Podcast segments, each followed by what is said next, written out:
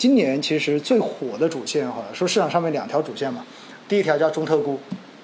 第二条就是最火的 TMT，说白了就是 AI。对。那其实说到 AI 的时候呢，在之前我们也请到肖瑞锦肖总，然后过来我们也聊过 AI，嗯，然后之前也特别就 AI 的很多的细的东西，我们做了很多的内容。那中间就特别提到了一个 AI 加医药的这一个细分的投资项。因为现在 AI 可以说是市场上面永远绕不开的一个热点，尤其是 ChatGPT 出来之后，大家对于这种生成式 AI，然后有了更大的想象空间。但是 AI 跟医药的这个连接，在我的个人的理解角度啊，似乎生成式 AI 跟医药，它应该没有太大的化学作用的空间吧？您怎么看这个问题呢？呃，确实啊，这个 AI 肯定是大家特别关注的方向啊。嗯，但医药呢，呃，其实之前由于这个医药方面监管，行业监管是非常多的，因为这个涉及到大家的生命健康，对，所以它的壁垒相对于比较高。所以之前呢，跟 AI 结合的，其实医药属于相对比较少的这样一个一个一个方向。呃，但是呢，呃，奥总刚才讲到说，这个感觉生成式 AI 跟这个医药的呃跟医药的结合，目前来看，呃，似乎感觉并不是特别多。这个感觉其实确实也是对的，呃，因为因为呢，生成式 AI 呢，它更多的还是这个呃聚焦于这个呃我们说的这个机器和人之间的这样一个互动，对，呃，那么但是呢，其实在医药方面，它希望 AI 去做的，包括像这个辅助药物研发，包括去辅助这个诊断等等呢，呃，可能跟目前呃目前这个相对比较初级版本的这些生成式 AI 呢，可能它的一个结合还相对较少，但是呢，我们也会看到，其实呃去去。去往更远的这样一个将来去推演呢，呃，这个生成式 AI 它自己也会也会持续的发展，而且它也会持续的学习。呃，那么我们刚才讲到这个 AI 辅助的，包括这个新药研发也好，还有这个辅助诊断也好，它其实都是要通过这个呃大量的学习历史的这样一些经验，以及学习非常多的一个数大量的数据啊，去体现出最后的对于这个药物研发和诊断等等方向的帮助。这个呢，从这个大的框架上来讲，生成式 AI 对它。应该会有一定的帮助，但是呢，确实在目前来看，帮助还相对较小。这其实就是啊，星辰大海呢，还是非常好、非常非常亮眼、非常值得去追寻的。但确实目前所处的阶段还比较初级。所以我能不能这样子总结一句话哈，就是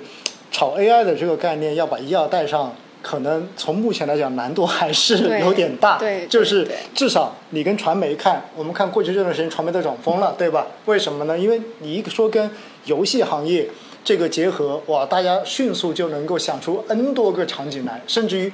都会觉得这就是在眼前立马就可以实现的东西。但是医药，正像您说的，它可能更多的是在研发的这一个层面上面去起到帮助，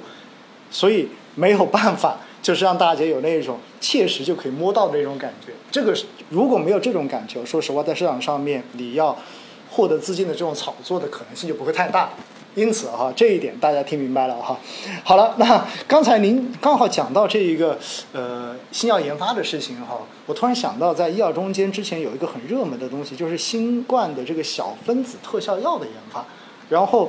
呃，之前的话呢，就是确实一直听到说这应该是一个蛮有投资价值的一个细分的赛道，但是好像最近这个声音变得更弱一些了。哎，您怎么看待？这个细分赛道的一个投资机会呢？嗯，对，就像我所说的，这个对于小分子特效药研发的关注度呢，在投资的领域似乎是在下，似乎在下降。呃，但其实我认为这个，呃，这其实也是合理的，因为在过去的很长一段时间里面呢，一些投资者其实认为这个特效药，就小分子特效药，它是这个终结疫情的关键。呃，但确实啊，我们现在来看，就大家经过去年底的这一波，也也也也能也能感受到了，这个所谓特效。特效也没有那么特效，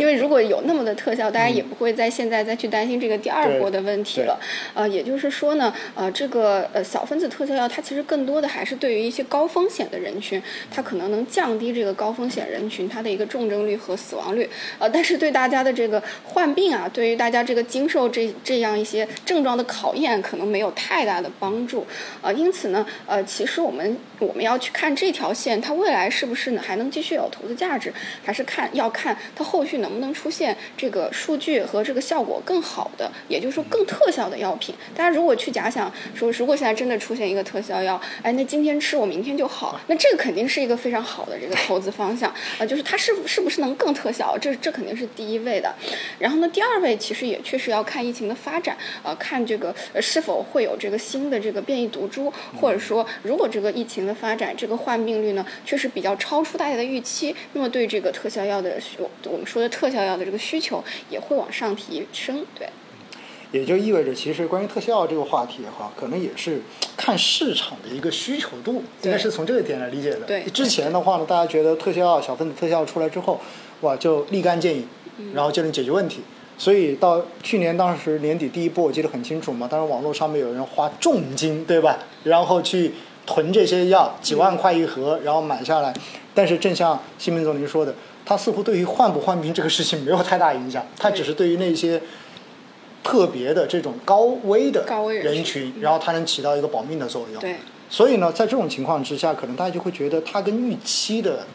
这个效果差距可能还是比较明显的。所以这个时候就意味着市场上面可能这种关注度也好，就大家对它的兴趣也好，都在下降，应该是这么一个逻辑，对吧？对。那未来你说这个小分子特效到底还有没有长期的配置投资价值？其实就像新民所说的，首先你的毒株变异会不会有新的变异？第二。你的这一个药物研发会不会有突破性的进展？真的像您说的哈，比如说某个药出来之后，你吃了你就一定不得，或者说得了之后吃了立马就好，那我觉得这也了不得了。那迅速的就会成成为市场的这种热点。对。因此我们会发现，其实医药行业的这种投资也是站在我们平时的这种正常的生活逻辑来理解的话，其实也很好理解，就是你有没有效。对你有没有明显的改变？对，有没有提升我生活跟生命质量的这个效果？有的话，我就觉得你这个东西我都想要。只要大家都想要，它的市场就来了，投资的价值也来了，资金也来了，应该是这样理解哈。